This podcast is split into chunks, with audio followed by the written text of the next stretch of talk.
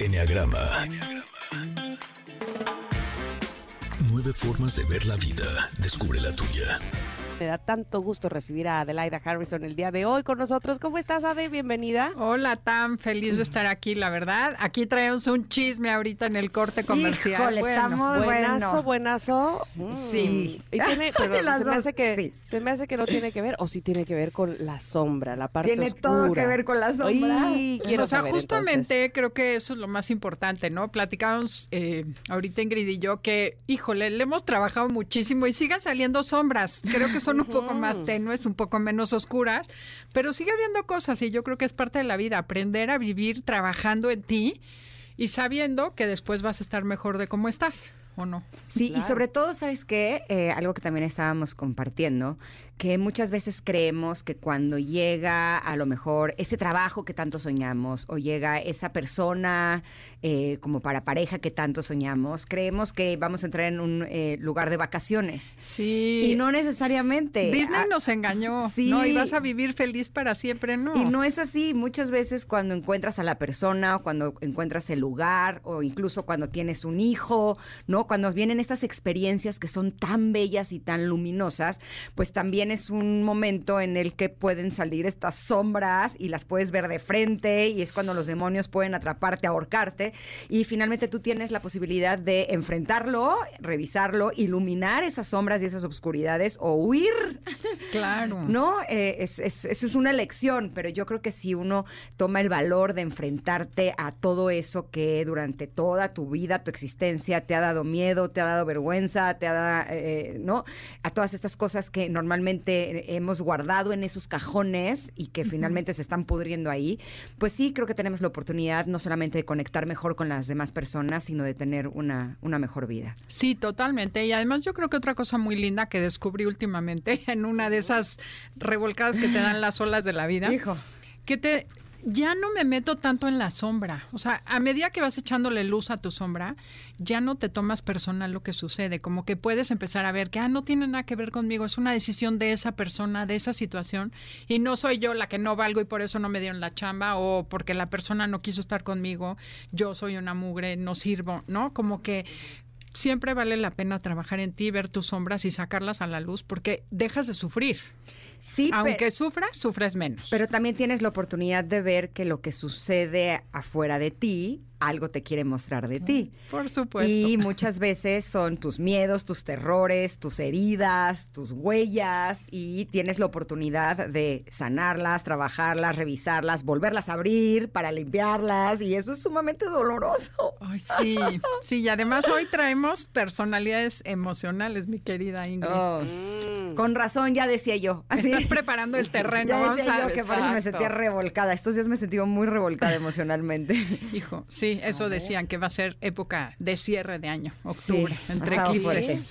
Sí. Uy, uy, uy, uy, uy, uy. Bueno, pues entonces, ¿y, y- en qué personalidad nos habríamos quedado? ¿En las Terminamos el 1, es correcto, ¿no?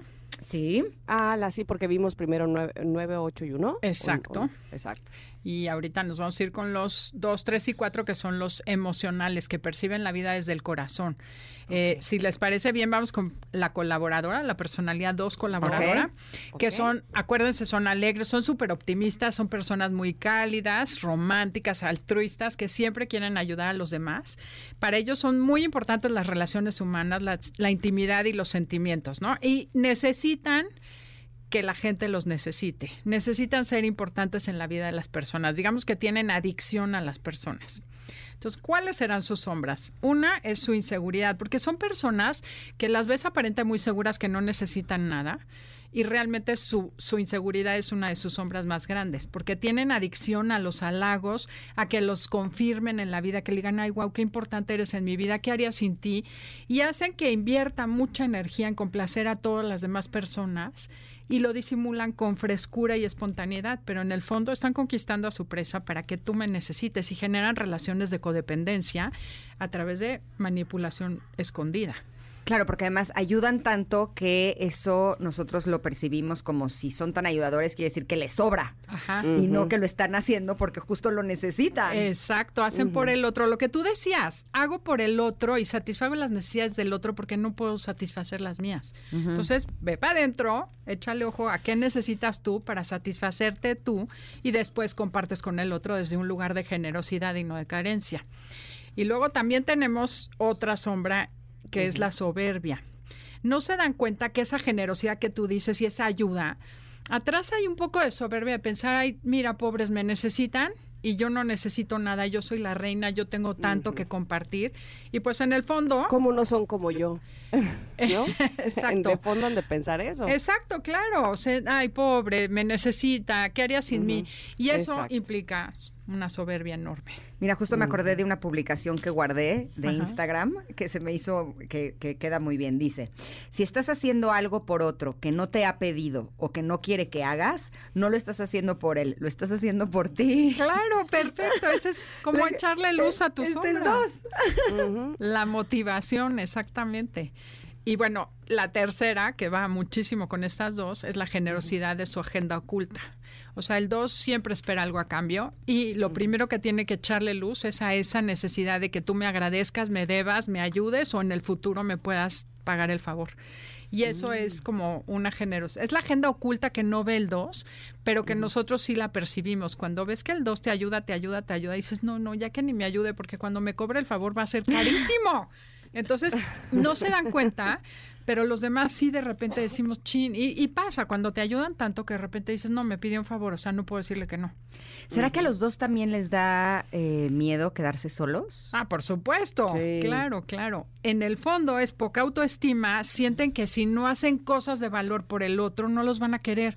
Y es al contrario, cuando tú te ves a ti, te satisfaces, pues entonces el otro te quiere naturalmente porque compartes tu generosidad, tu abundancia, en vez de estar carente disfrazándolo de generosidad. Claro, es esta necesidad de sentir que la gente depende de mí, ¿no? Y entonces es como, ay, ¿qué, qué van a hacer sin mí? A ver, déjame lo hago, ¿no? Y- Y, entonces, eh, seguramente hay, ha- hay pues no solamente mamás, también papás, que quieren tener esta necesidad, o que sus hijos tengan esta neces- necesidad de ellos, porque si no, después, ¿qué hacen, no?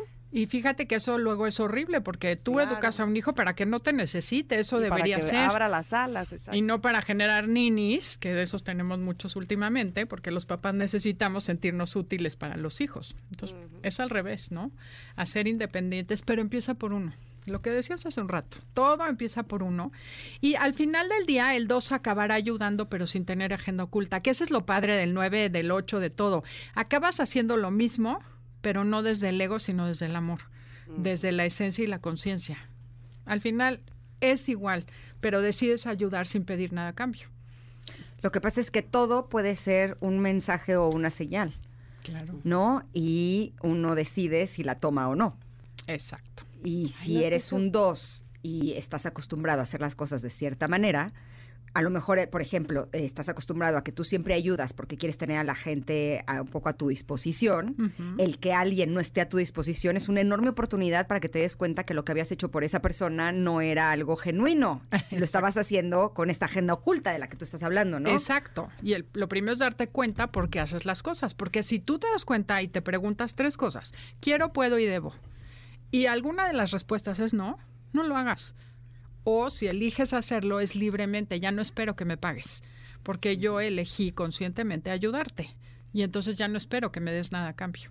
Ese es el único secreto. O sea, te ayudo porque yo siento gozo por hacerlo, porque a mí me gusta compartir exacto. generosamente. Exacto. No porque yo crea que al hacerlo o me vas a querer más o vamos a tener una mejor relación o me vas a pagar de alguna manera. Claro, pero el chiste es que te des cuenta que es una sombra, porque hasta que no Sí, lo sí. ves como dos, no puedes hacerlo libremente, sino lo estás haciendo desde el ego y oculto. Tú no te das cuenta. El dos te dice, "Ay, yo no necesito nada. Me encanta ayudar. Yo nunca voy a necesitar. Un dos sano te dice, sí necesito, pero me sigue gustando ayudar. Me doy y te doy. Y se equilibran las relaciones. No hay deuda emocional. Y todos tenemos un dos por dentro. Sí, todos tenemos de todo. Hay que cachar cómo hacemos Claro. eso nosotros. Porque no solo el 2 es el que hace cosas porque los demás lo necesiten o quieran. Es momento de una pausa. Ingrid y Tamara, en MBS 102.5.